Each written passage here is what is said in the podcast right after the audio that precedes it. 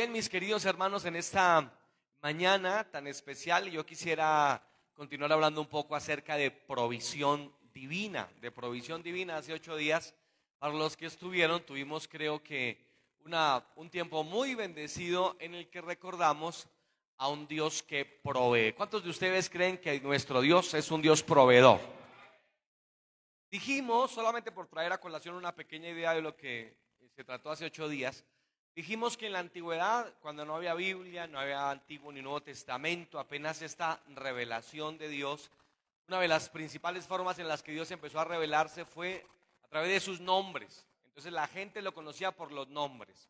Y uno de los nombres con los que se presentó en el Antiguo Testamento el Señor fue Jehová Jireh, que quiere decir Jehová proveedor. De manera que una de las primeras formas en las que el Señor quiso que se le conociera era que eh, era un Dios proveedor que proveía. esta idea no se quedó ahí solamente en el nombre de Dios, de Jehová Jiret, sino que lo encontramos a través de toda la Biblia. Tenemos centenares de promesas en las Sagradas Escrituras de un Dios que provee. Les aseguro que puedo quedarme un buen rato simplemente leyéndoles y leyéndoles versículos en relación con un Dios que provee. Lo que quiero decirles esta mañana para enfatizar eh, especialmente es que tu Dios y mi Dios puede proveer para todas tus necesidades. Por favor, dile que está a tu lado, Dios puede proveerte, Dios puede proveerte. Por supuesto que sí. Quiero de todas formas también aclarar que no es el tema de esta iglesia la economía. Realmente no muchas veces lo abordamos. Lamentamos que algunas iglesias su sermón dominical todo el tiempo sea sobre la economía, pero creo que el otro extremo es no tocarlo. Yo sí quisiera abordarlo, pero en aras de la objetividad, de la coherencia, no simplemente puedo recitarles versículos descontextualizándolos y también no solamente descontextualizándolos de la Biblia, sino descontextualizándolos de nuestra realidad. Pareciera, cuando echamos una mirada a nuestro mundo, que en este mundo un poquito convulsionado y disparejo, eh, uno se pregunta, ¿realmente Dios provee? Las estadísticas no son tan buenas para el mundo. Saben ustedes que eh, cerca de la tercera parte de todos los habitantes de la Tierra viven con menos de mil dólares al año. Esto es como unos cuatro millones y medio de pesos al año. O sea, hay más de eh, la tercera parte de la Tierra que en un año no viven siquiera con 4 millones 500 eh, mil pesos, realmente tienen bastante escasez. Y otra estadística que es un poco fúnebre y es que 6 de cada 11 niños que nacen en la faz de la tierra no tendrán asegurada su alimentación durante toda su vida. Más de la mitad de la población del mundo no tiene asegurada eh, la alimentación. Cuando tú esta mañana quisiste no desayunar simplemente porque querías venir en ayuno a la iglesia, es una bendición que tú tienes. ¿Cuántos dicen gracias, Señor? Porque yo tengo, ¿verdad? Lamentamos, eh, digamos, esta situación en el mundo, pero agradecemos a Dios por la bendición que Él a nosotros sí nos ha dado. Mira al que está a tu lado y dile, tú estás muy bendecido. Puede que no tengas a veces para lo que desea tu corazón, pero estás muy bendecido. Por lo menos en razón de la, eh, de la estadística que rige al mundo actual. Ahora, esto, esta realidad, eh, la Biblia no la capotea, no la simplemente la deja pasar, gracias, sino que la Biblia enfrenta la realidad de la pobreza y de la necesidad en el mundo. Por ejemplo, eh, el Señor Jesucristo en Mateo 26, 11 dice, porque siempre tendréis pobres con vosotros. O sea, que el Señor Jesucristo que estarán presentes todo el tiempo en la raza humana. Nos anticipó eso. Y también nos anticipó que nosotros, la iglesia, pues en razón de todas estas necesidades, deberíamos ayudar a los que más pudiéramos. El ayudar a otras personas es el ABC del cristianismo. Ningún cristiano verdadero, eh, realmente verdadero, dejará de ayudar a otras personas. El cristiano verdadero siente en el corazón la carga por ayudar a, la Biblia manda que tenemos que ayudar siempre porque siempre habrán personas necesitadas. En días de Jesucristo hubo gente necesitada en día de Salomón con toda la riqueza que tuvo en donde la no solamente es Dios en las altas esferas sociales, el que vive debajo de un puente, o cuantos pueden decir amén. Que tú no sepas cómo Dios trata con ellos. Y cómo Dios puede sostenerlos es otra cosa. Pero tenemos un Dios que todavía lo hace, queridos hermanos. Ahora, eso, a pesar de que tenemos un Dios que lo hace, por supuesto, hay una, hay una eh, hay un llamado de Dios acerca de ayudar a las personas necesitadas. Por ejemplo, en Lucas 12:33 dice, vended lo que poseéis y dan limosna. Esta limosna se trata de eso, de ayudar al necesitado. Y luego dice, haceos bolsas que no se envejezcan, tesoros en, los cielos que no se agotan, donde el ladrón no llega ni la polilla puede destruir. Así que Dios incluso en su palabra nos, manda cosas como esta, no vende lo que tienes y ayuda a los necesitados. Un gran mandamiento, ¿no les parece? una gran cosa, un gran consejo. De hecho, la iglesia primitiva de los primeros siglos Ustedes recordarán que justamente hacían esto, ¿no? Vendían lo que poseían. No, fueron tan sabios, digamos, eh, eh, en las proporciones, porque después vemos a Pablo recogiéndoles ofrendas justamente a aquellos que lo han vendido todo por darlo a los pobres. Pero el espíritu del mandamiento sigue, la ayuda, el no desamparar al necesitado, el entender de las necesidades que habrá. No puedes olvidarte de los necesitados. Claro, cómprate un regalo en diciembre. Ahora el 24 esta noche no vayas a ser mezquino. Dale algún regalo a tus niños. Ve a una gache, sea una tienda de estos, así sea algo económico, pero por favor bendice tu familia. Llega con algo a la casa. Diga amén, por favor. Así que debe hacerlo, pero no se olvide tampoco en este corre-corre de las personas que tienen un poco más de necesidades que las que usted puede tener en este momento. Así que la Biblia menciona que no seamos mezquinos, no que no entremos a la mezquindad. Este es un extremo de la cuerda. El mezquino, recuerden ustedes que la mezquindad tiene que ver con eh, ser escaso, ser falto, ser tacaño, ser avaro, ser pequeño, ser desdichado.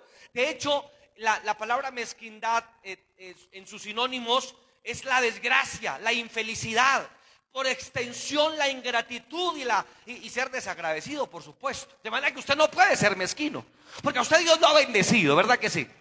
Y en la Biblia encontramos centenares de versículos en los que nos dice que tenemos que proveer a los nuestros, bendecir a los nuestros, eh, ayudarlos, proveerles para todas sus necesidades a nuestras esposas, a nuestros hijos, bendecirlos, ayudarlos, no desampararlos y extender un poquito la cortina y tratar de amparar a todos los que podamos ver por ahí que están necesitados. ¿Has tenido la experiencia de quitarte tu chaqueta y regalársela a alguien? Recuerdo hace un tiempo que fuimos a hacer misiones al Bichada, Recuerdo que llevaba una maleta grande porque eran unos 15 días que nos íbamos a quedar por allá adentro del bichada. Y me, me, he recordado que cuando regresé realmente la maleta no había prácticamente nada porque todo tuvimos que dejarlo allá a personas que necesitaban realmente, que no tenían zapatos. O sea, esta es la realidad en la que nosotros vivimos y tú y yo no podemos vivir en una caja de cristal ignorando las necesidades de otros. Oye, te pido que recuerdes que hay otras personas que realmente están necesitadas y tú debes extenderle la mano, levante su mano y diga amén. Voy a ayudar, voy a ayudar. Me encanta esa gente, esa gente que, por ejemplo, trae elementos para la canasta de amor. Encanta esa gente que se deja tocar y, de pronto le compro un mercado a alguien que está necesitado. Me encantan esas personas que no cierran los ojos ni los oídos al clamor de las personas que necesitan su ayuda. Me encanta la gente que se detiene un momento y se esculca para ver si puede ayudar a una persona. Me encanta la gente que si entra una persona necesitada, de pronto no siempre le dé dinero, pero le dice, ¿por qué no se siente un momento y yo le compro algo de comer? Me encanta esa gente que está todo el tiempo bendiciendo, porque sabes que te digo, la Biblia promete dar y se os dará. La mejor forma para que Dios abra las ventanas de los cielos sobre tu vida es bendecir bendiciendo a otras personas. Y no solamente por la economía, sino que hay un gozo, hay una alegría al dar extraordinaria. Por eso generalmente el tacaño es infeliz. Y por eso generalmente el generoso es feliz.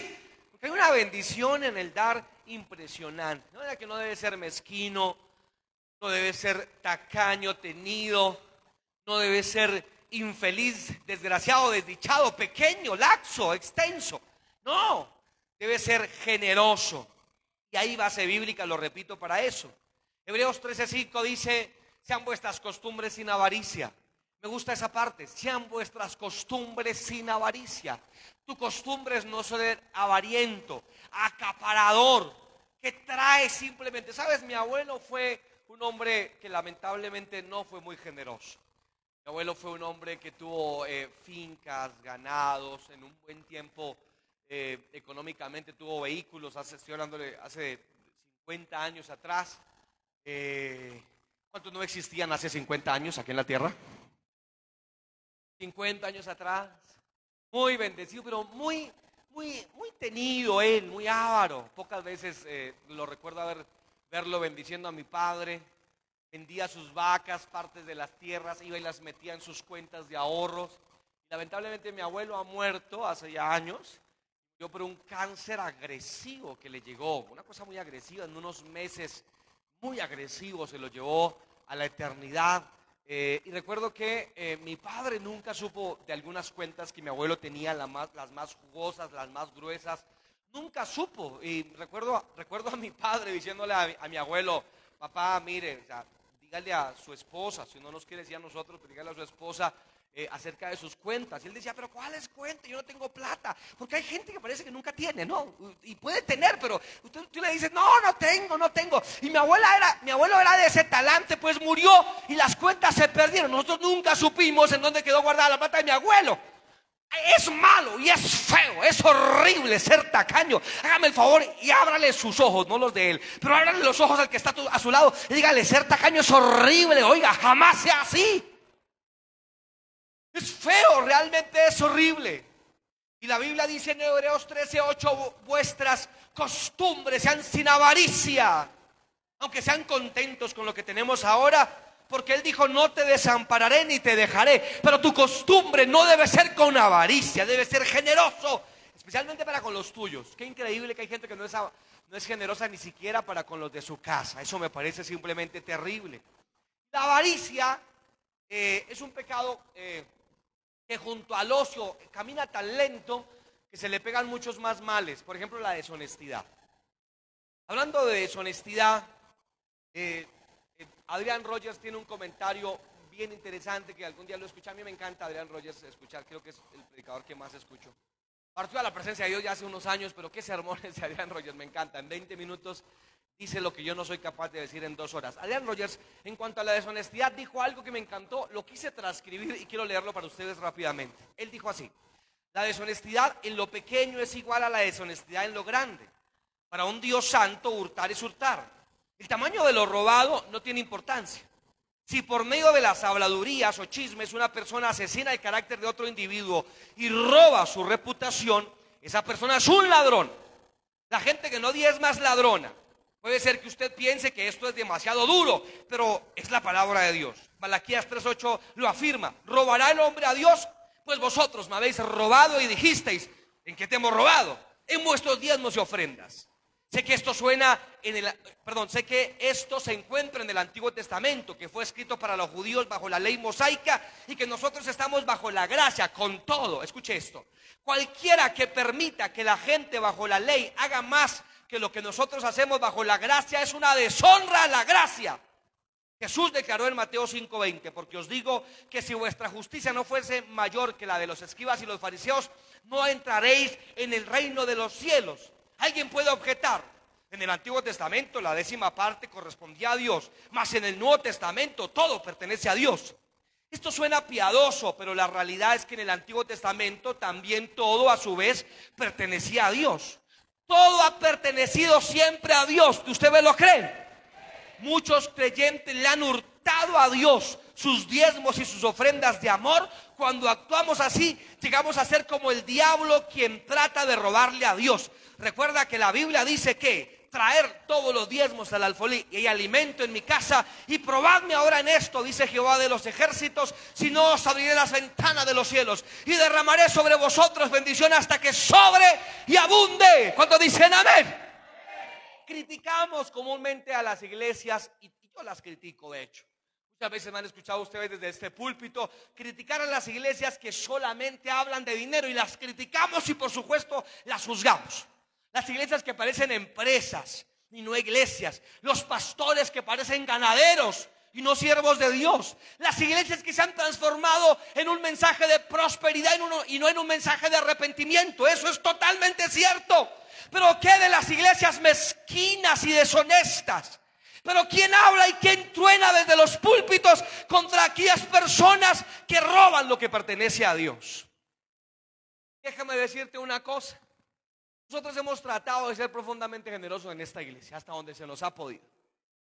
A Dios gracias, acabamos de estar en Acapulco, donde se repartieron una buena cantidad de regalos. 200 personas reunimos, a Dios gracias, todos inconversos.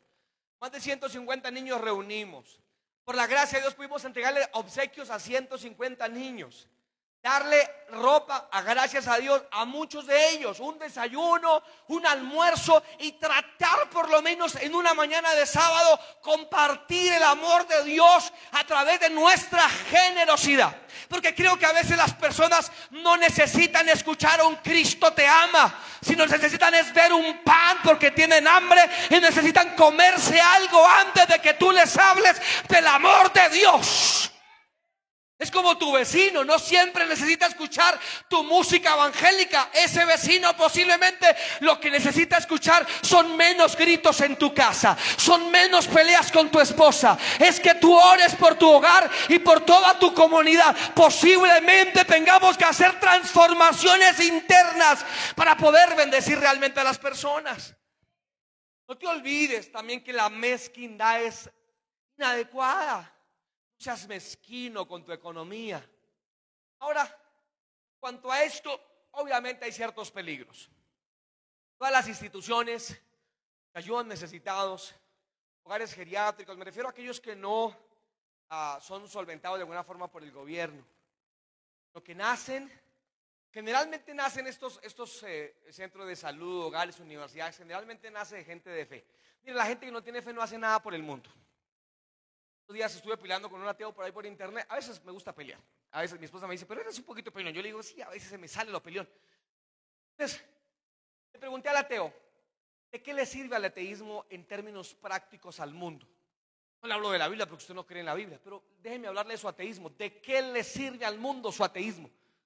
Le dije, mire, le voy a decir de qué le sirve al mundo el cristianismo y la fe. Los hogares geriátricos, la mayoría que usted encuentra son hogares que han nacido en el catolicismo, en el cristianismo, en alguna rama de la fe. Las escuelas nacieron de hecho en conventos junto con las universidades. Las universidades nacieron justamente por ahí en el mil con Santo Tomás como tal, ¿verdad? Ustedes recuerdan esto. Y, y nacieron realmente enseñando humanidades, teología primero, filosofía y luego se empezó a desarrollar todo. La fe ha ayudado a la gente a ser más intelectual. La fe ha construido colegios, ha construido hogares de rehabilitación para personas que tienen adicción a las drogas, hogares de rehabilitación para gente que tiene adicción al alcohol, hogares de rehabilitación para, para niños que, estuvieron esclavos en diferentes situaciones de, esclavitud sexual. El cristianismo ha hecho de todo en el mundo. Y le dije luego a él, muéstreme una sola cosa, muéstreme un solo hospital que ha fundado el, ateísmo como institución. Muéstreme usted un hogar geriátrico que el ateísmo diga, nosotros fundamos este hogar geriátrico porque nuestro, ateísmo sí sirve. El ateísmo no sirve para nada absolutamente, pero la fe transforma personas, pero la fe transforma sociedades. La iglesia cambia personas. ¿Cuántos podemos dar un aplauso al Dios que creó la fe?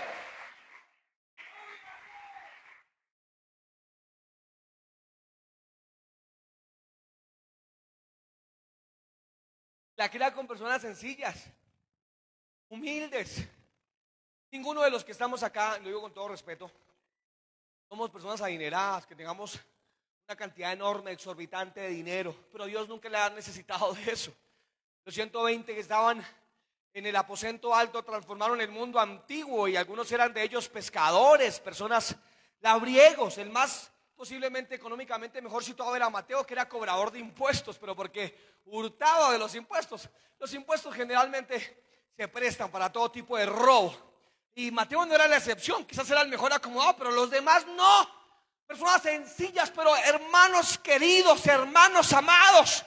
Dios transformó al mundo con esos 120, no bolsillos, más bien corazones dispuestos para el reino de Dios. Te digo, ¿tú crees que Dios no puede hacer algo simplemente extraordinario con los que estamos aquí? Esta mañana Dios puede hacer con nosotros cosas simplemente extraordinarias. Pero algo sí necesita Dios de nosotros en nuestra disposición. Por supuesto que tiene que haber disposición. Por supuesto que tiene que haber generosidad. ¿Cómo Dios va a bendecir a un mezquino? ¿Cómo Dios puede darte mil millones si te cuesta diezmar de 500 mil pesos? ¿Cómo Dios puede darte más si eres mezquino con lo que tienes? ¿Cómo Dios puede soltar los cielos abiertos sobre tu vida? No extiende la mano con el necesitado. Ten cuidado con lo que piensas y con tu lógica humana. Te digo una cosa, en la palabra de Dios tenemos un sinnúmero de declaraciones en relación con la economía, pero yo solamente quiero citar unas ideas en relación con esas declaraciones. La primera, miren, queridos hermanos, la primera declaración es que Dios dice en su palabra que nunca habrán necesitados en el pueblo de Dios. Levante su mano y diga amén. Quiero repetírselo. Nunca habrá necesitados en el pueblo de Dios. Levante la mano y diga amén. Quiero que lo diga con fe. Otra vez. Nunca habrán necesitados en el pueblo de Dios. Levante su mano. Y ahora dele un aplauso al Señor, por favor.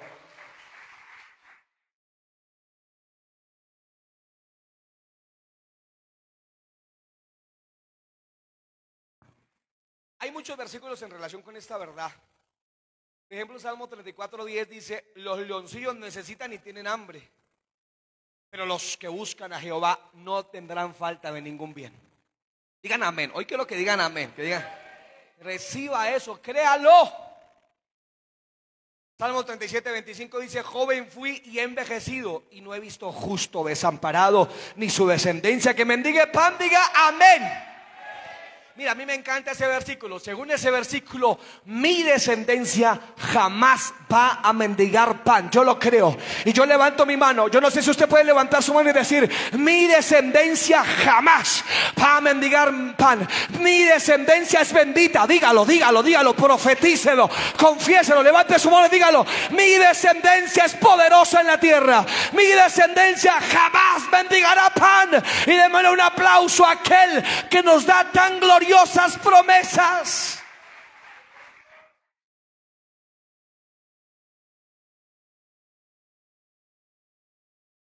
Les dije hace ocho días que a veces me gusta ver un poco de la, política que nos circunda y me preocupa, pero vuelvo a la palabra y siempre la palabra me da tranquilidad. Me recuerda que mi, mi descendencia estará bendita hasta que Cristo venga. Usted lo puede creer, ¿verdad? Oh, abrace esa verdad, querido hermano. Crea esa verdad. Apropie esa verdad. Viva esa verdad. Y que estos versículos que les menciono no deben traducirse como la absoluta falta de pruebas, sino como la absoluta ayuda de Dios en medio de toda prueba.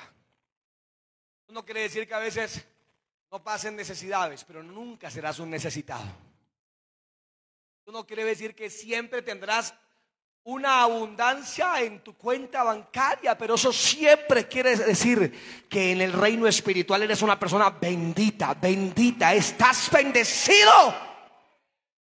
El Salmo 23, se los, se los, conté la vez pasada, no dice que el bien y la misericordia me seguirán todos los días de mi vida usted ni siquiera tiene que buscar la bendición. La bendición lo busca usted. Eso es lo que dice el Salmo 23.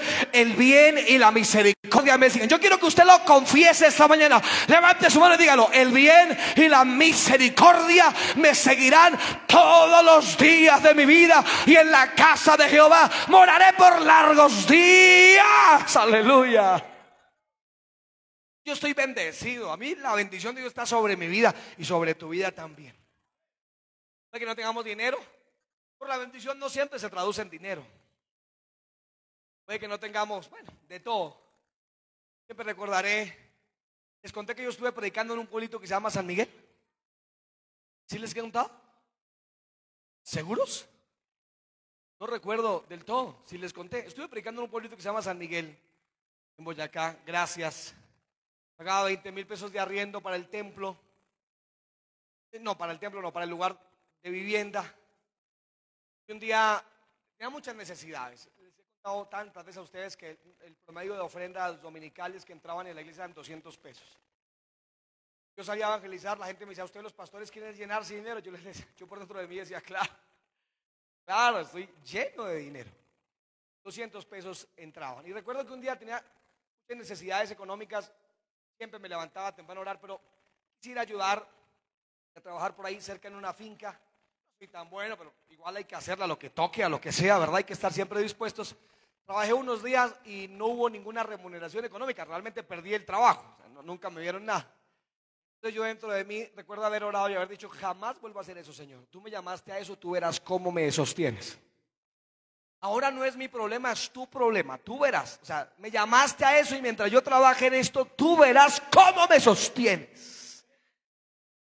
Y entonces recuerdo que eh, eh, eh, unos días después de haber orado así, golpearon en mi casa. Yo vivía en una casa embrujada. Les conté que vivía en una casa embrujada como dos años. Nadie golpeaba en la casa embrujada, la gente le tenía miedo. Era una cosa rara porque en la casa embrujada vivía el pastor. Era una locura, hermano, era una locura. Pero en la casa embrujada golpearon dos niños. De 12, 8 años más o menos, golpearon. Cuando abrí la puerta, eh, tenían bolsas en sus manos, quesos, eh, todo, todos los productos de la, de, la leche, ¿no? Era, es un municipio lechero. Quesos, cuajada, uh, yogures, todo lo que tenga que ver con queso. Y entonces eh, los niños me dijeron, mira, aquí les, le manda a mi mamá. No eran cristianos, no eran cristianos, pero ellos dijeron, aquí le manda a mi mamá esto. Y yo lo recibí y dije, wow, impresionante. Bueno, pero yo le dije, luego le dije a los niños, no, pero perdóname, no tengo cómo pagarles, no, no tengo, no tengo dinero, Dios sabe que no tengo. Y los niños me dijeron, no, mi mamá les, le manda a decir que se los cambia por oraciones. Yo le dije, wow, pero por supuesto que voy a orar por tu madre. Y es que Dios promete que te va a sostener, te va a bendecir, te va a ayudar, te va a prosperar, va a abrir las ventanas del cielo sobre tu vida y sobre tu descendencia. Por eso no puedes ser mezquino. ¿Cómo lo vas a hacer? ¿Cómo vas a ser mezquino de no cancelar una empanada, de no pagar un protemplo, 10 mil pesos que nos comprometimos mes a mes? ¿Cómo no vas a ser fiel con tus diezmos y con tus ofrendas? ¿Cómo vas a ser mezquino con toda la gracia, con toda la bendición que te arropa, con toda la misericordia? Levante su mano y profetízalo otra vez. Yo estoy bendecido. Esa es la gracia y el favor de Dios. Con toda esa bendición. Wow. Era terrible ser mezquinos, ¿verdad? No es bueno. Así que bueno, lo primero que Dios promete no es que no tengas problemas económicos, pero nunca estarás, nunca serás un necesitado en toda la, extensión de la palabra. No, no lo vas a hacer. Aquí los borrachitos del lado un día nos dijeron, ah, pero es que mire, mire ustedes cómo están. Hermana aquí en la iglesia le respondió, claro, como nosotros no nos hartamos toda la quincena como ustedes.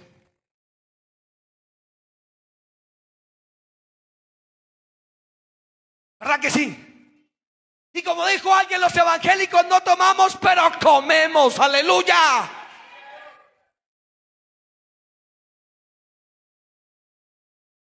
Y estás bendecido. Así que, que no puede ser mezquino. Ahora no traduzcas estas declaraciones de la Biblia como que nunca vas a tener, pruebas, porque Dios necesita probar tu fe. Y Pablo dijo, las pruebas son necesarias, o sea, debe ser probado. A veces te pueden echar del trabajo, puede tener un problema, te pueden ah, atropellar tu carro, tu motocicleta, un, un, policía puede sacarte un comparendo y prueba tu fe a ver si le vas a dar un mordisco, como dicen por ahí, ¿verdad? Me dijo uno de estos, un, hermano dio un giro prohibido, ¿no? Dio un giro prohibido en su carro. Apenas dio el giro prohibido, ahí estaba el agente de tránsito. He dicho, venga para acá. El hermano dijo, ah, les cuento que no dijo Virgen Santísima, por si alguno piensa eso. Ay, Dios mío.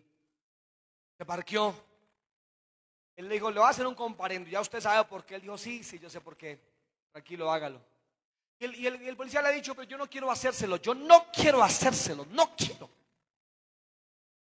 Y el hermano le ha dicho, bueno, pero entiendo, si no me lo quiere hacer, se lo agradezco, pero, pero si tiene que hacerlo, hágalo. Y el policía le ha dicho, no, yo no quiero hacérselo, no quiero hacerlo. Si usted me da algunas razones para no hacérselo, entonces lo voy a pasar por alto. Entonces el hermano lo ha visto eh, en ese momento todos los, algunos evangélicos van a levantar la mano y decir, gloria a Dios, Dios me está bendiciendo. Pero el hermano le ha dicho, ¿cómo así? Y el policía le dijo, sí, colabóreme con algo y no le hago el comparendo. Él le ha dicho, no, mire, usted se equivoca, yo soy cristiano, yo temo a Dios, yo no hago esas cosas.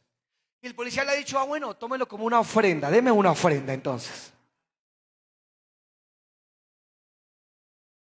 Pero puede ser probada tu fe, economía. Dios no solamente prueba tu moral mostrándote una bonita mujer o un muy agraciado varón.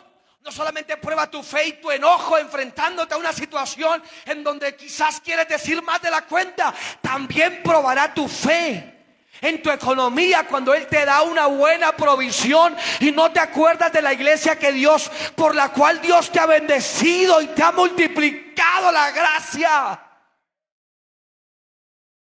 Es una prueba de fe, pero no eres correcto a veces. Y algunos dicen, hermano, yo voy a orar para que me lleguen estos 500 millones de pesos que estoy esperando y oramos por eso. Y le preguntamos a la tesorera, ¿algún día eh, tal hermano te bendijo la iglesia? No, lleva tiempo que no pasa por acá. Ah, mezquino con toda la bendición que Dios te da. Wow. Hacia el que está a tu lado. Míralo con, con, sospecha. Diga.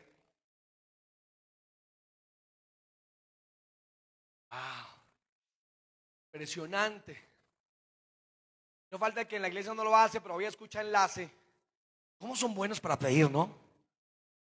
Va a tocar sentarme un rato ahí a escuchar los de enlace y aprender, entre comillas, un poco. ¡Wow! Están las personas que no vieron un. Perdóneme que sea tan directo, ¿no?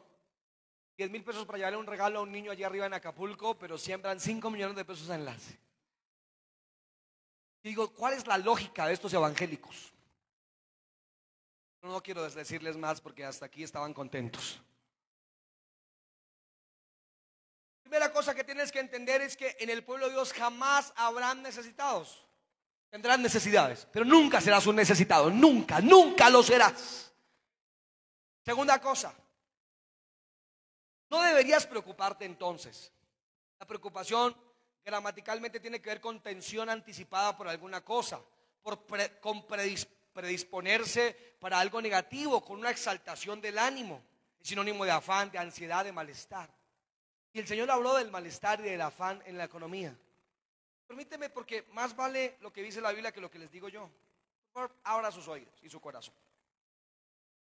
Esto lo dijo Jesús. Esto lo dijo tu Salvador, tu Señor, tu Redentor. Él dijo esto. Por tanto os digo, no os afanéis por vuestra vida. Él lo aclara. ¿Qué comeréis? Ni por el cuerpo, ¿qué vestiréis? La vida es más que la comida. ¿Cuántos de ustedes lo creen? Y el cuerpo es más que el vestido. Considerad los cuerpos que ni siembran ni ciegan, que ni tienen despensa ni granero y Dios los alimenta. ¿No valéis vosotros mucho más que las aves? ¿Y quién de vosotros podrá con afanarse añadir un codo a su estatura? Pues si no podéis ni aún lo que es menos, porque os afanáis por los demás? Considerad los lirios. ¿Cómo crecen? No trabajan ni hilan, mas os digo que ni aún Salomón con toda su gloria se vistió como uno de ellos. Y así, y si así viste Dios a la hierba que hoy está en el campo y mañana es echada al horno, cuánto más a, a vosotros, hombres de poca fe. Vosotros pues no os preocupéis por lo que habéis de comer, ni por lo que habéis de beber, ni estéis en ansiosa inquietud, porque todas estas cosas buscan las gentes del mundo, pero vuestro Padre sabe de qué tenéis necesidad. Última parte me fascina. Dios sabe no solo lo que yo quiero, Él sabe lo que yo necesito. ¿Quién de aquí no quiere casa, carro y beca. Levante la mano. Ganarte la lotería sin comprarla. Amén. Usted abrirá la cuenta y le aparecieran 500 millones. Y tú dices, wow, yo haría tal cosa con los que... Nunca ustedes han hecho ese ejercicio. Levante la mano los que han dicho, si yo tuviera tanto, yo haría tal cosa. Levante la mano, levante la mano, levante la mano. Antes ustedes son igual que yo. Yo he dicho, Señor, provéeme mil millones y le voy a dar a cada hermano de la iglesia de a tanto. ¿Cuántos van a orar por mi deseo? Por mi deseo, oren por mi deseo. A veces yo digo, ay, qué rico sería darles un apartamento, una casa a algunos hermanos que llevan años bregando. Pero si a comprarle un carro a algún hermano y darle para que trabaje, que uno tenga una empresa y que el hermano, bueno, sueños, etcétera. Luego eh, mi Dios me dice, pero, pero Dumar, ven te digo una cosa. sé lo que tú quieres, pero sé lo que tú necesitas. Y a veces hay un gran espacio entre una cosa y la otra. Y entonces yo le digo, Padre, ¿y qué necesito? Y él me dice, todo lo que necesitas saber es que todo lo que tú necesitas yo te lo voy a proveer. Y luego le digo, Señor, y lo que yo quiero, de pronto no lo necesito tanto, pero sí lo quiero. Entonces el Señor me ve y dice, ¿sabes qué entonces, Duma? Deleítate a sí mismo en Jehová. Y yo, Jehová, te concederé las peticiones de tu corazón. Démosle un aplauso al Dios que puede no solamente darnos lo que necesitamos, sino si nos deleitamos en Él, incluso lo que queremos.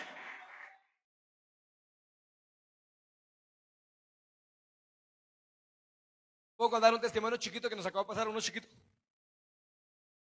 Tan chismoso usted, no mentiras. Eh, mira, estuvimos, perdóneme, se me salió eso, disculpe, disculpe. Llevé a mi esposa y a mis, chiquiticos a dos días a un hotel eh, en Villa de Leyva. Fuimos dos dietas, dos días la semana pasada. Entonces, el segundo día, eh, alistamos la maleta, tocaba entregar obviamente la habitación a las 12 del día. Eh, y le dije a Juan José, Juan, ¿quieres irte? Dijo, no, papá. Cuando vaya Valino, pues ya no tenemos plata. Ya se acabaron los dos días. Tenemos que regresarnos. ¿Pero tú quieres? No, yo no me quiero devolver. Igual, hicimos las maletas eh, y cuando fui a, la recepción, se nos fue un par de veces la luz. Justo estaban haciendo un arreglo cuando fuimos. Y entonces eh, el, administrador no estaba el recepción, la recepcionista, sino estaba el administrador del hotel como tal. Me dijo, diga, qué pena con ustedes. Justo ustedes llegaron y se les fue un par de veces la luz. Sí se nos fue. No, fue gran problema, realmente. No duramos mucho ahí adentro, en el cuarto, pero... Em, eh, él me dijo, no, qué vergüenza. Yo, ¿saben qué? Eh, ¿Saben qué, caballero? Por favor, les pido, quédense otra noche con nosotros sin, sin ningún pago, por favor. Mañana hay desayuno y demás, por favor, quédense y no pagan nada. Entonces yo dije, ¿de verdad? Dijo, sí, sí, sí, sí. Entonces mi hijo estaba por ahí con mi esposa y fui y le dije a Juanjo, Juanjo, ven, ¿de verdad quieres quedarte otro día? Y me dijo, sí. Y le dije, pues mira que la Biblia dice que Dios concede las peticiones de nuestro corazón. De manera que en los pequeños detalles Dios va a preocuparse por ti. Si tú aprendes a no ser mezquino y a dejar que Dios obre hasta en tu economía también. ¿Cuántos van a levantar la mano y decir, yo lo voy a hacer y quiero disfrutar las bendiciones de Dios? Démosle un aplauso al Señor por eso, por favor.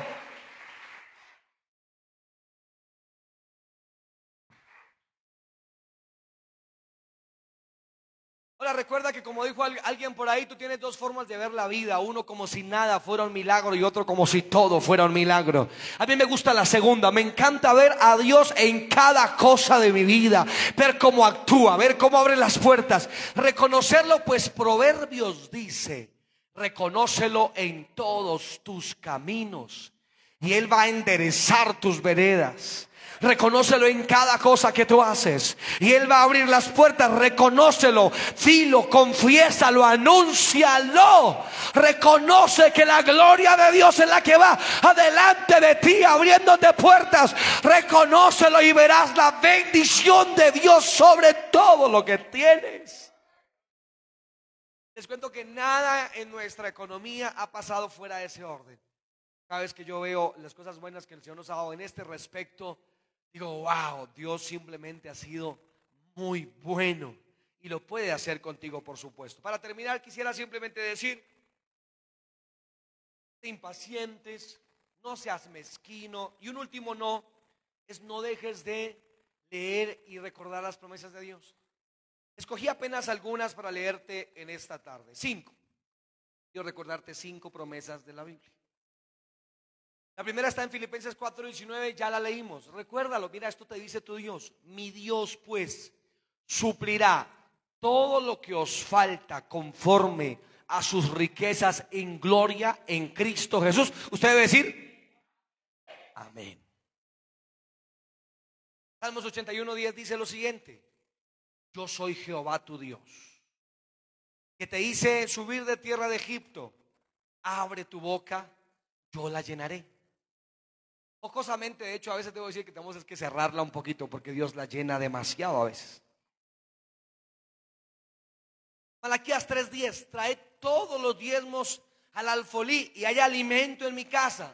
Pues no te preocupes por esta primera línea, más bien agradece la segunda y la tercera. Probadme ahora en esto, dice Jehová de los ejércitos, si no os abriré las ventanas de los cielos y derramaré sobre vosotros bendición hasta que sobre y abunde. Digan amén a eso. Gracias, Señor. Deuteronomio 29, 5 dice, y yo os he traído 40 años en el desierto. Escuche esto, vuestros vestidos no se han envejecido sobre vosotros, ni vuestro calzado se ha envejecido sobre vuestro pie. Esta promesa me parece muy tierna. Dios, eh, eh, en el desierto no había coac por ahí, ni bata, ni la rebaja. Salieron a un desierto caminando 40 años por buena que sea una marca, no soporta la inclemencia del tiempo en un desierto por 40 años. Y no obstante, Dios les da una promesa como esta. Calzado no se romperá. Tu ropa estará como si la hubieras comprado ayer. Les agradeció a los, los eh, hebreos porque 38 años después ellos debieron haber visto sus zapatos y decir, wow, qué impresionante. Mira, como si nunca los hubiera usado. Debieron haber visto su ropa y decir, ¡guau! ¡Qué bendición! La misericordia de Dios nos ha acompañado por 40 años. ¡Qué bendición! ¿Y cuántos de ustedes se sienten bendecidos por Dios y pueden reconocer eso? Que a veces has estado sin trabajo, que te robaron, que tuviste que pagar un dinero que, que ah, no contabas con eso, ¿verdad? que ah, yo a veces miro así en introspectiva y digo, ah, Señor, mira lo del templo, lo que nos pasó, mira esto, y me han tumbado por allí, por allá. Pero luego recuerdo, aquí estamos, la gracia de Dios no se ha ido, la misericordia de Dios. Y en un sentido puedo decir, mi ropa no se ha envejecido, mi calzado tampoco. La bendición de Dios ha estado conmigo, porque Él fue el que, el que dijo, porque no te dejaré ni te desampararé. Aleluya. Te digo, la bendición de Dios ha estado sobre tu vida. No te ha dejado el Padre Celestial. Te ha bendecido, te ha abierto puertas. Has recibido más de lo que tú has dado. estás bajo la bendición y la gracia de Dios. Eso tenemos que reconocerlo esta mañana. Está terminando casi un año ya. Pero hoy reconocemos la gracia de Dios estuvo con nosotros en el 2023. Y de seguro la gracia de Dios nos va a acompañar en el 2024, en el 2025 y hasta que Cristo venga por su iglesia. Aleluya.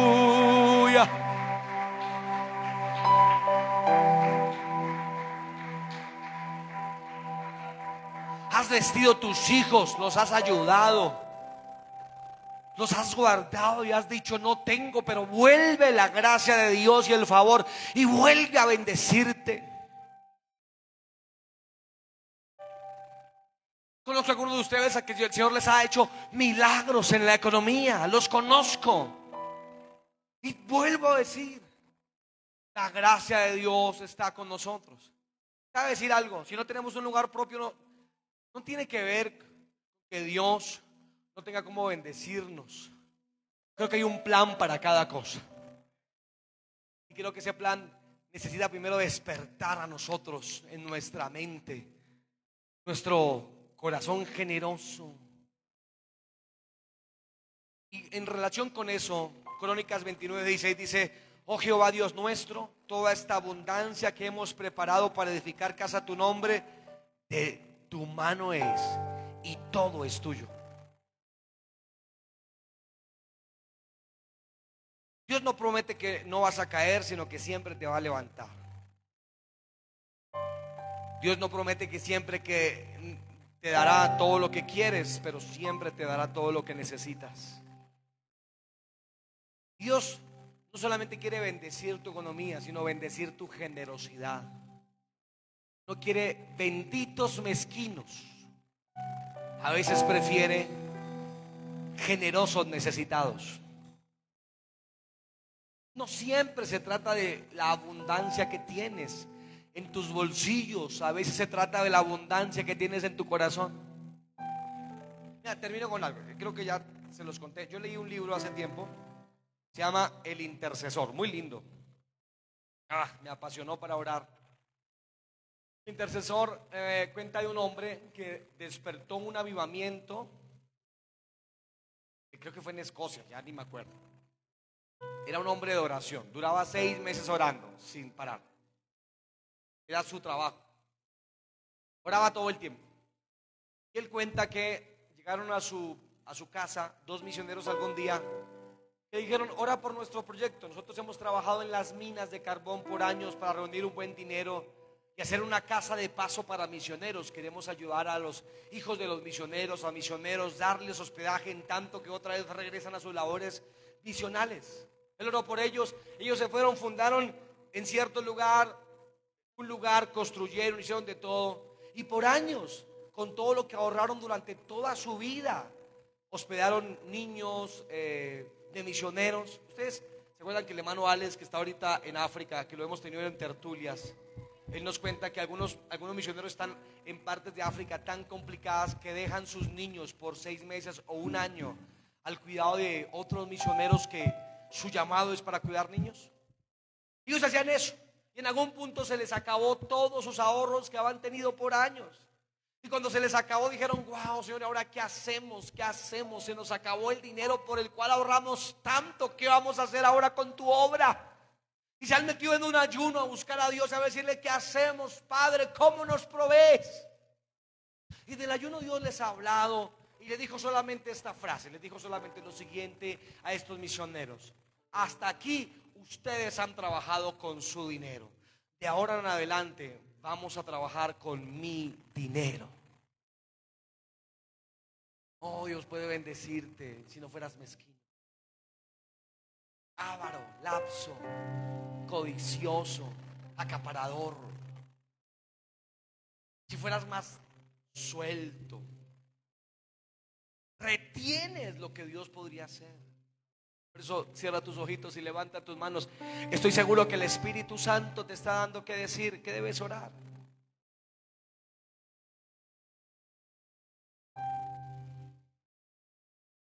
Él no te ha dejado, no te ha desamparado.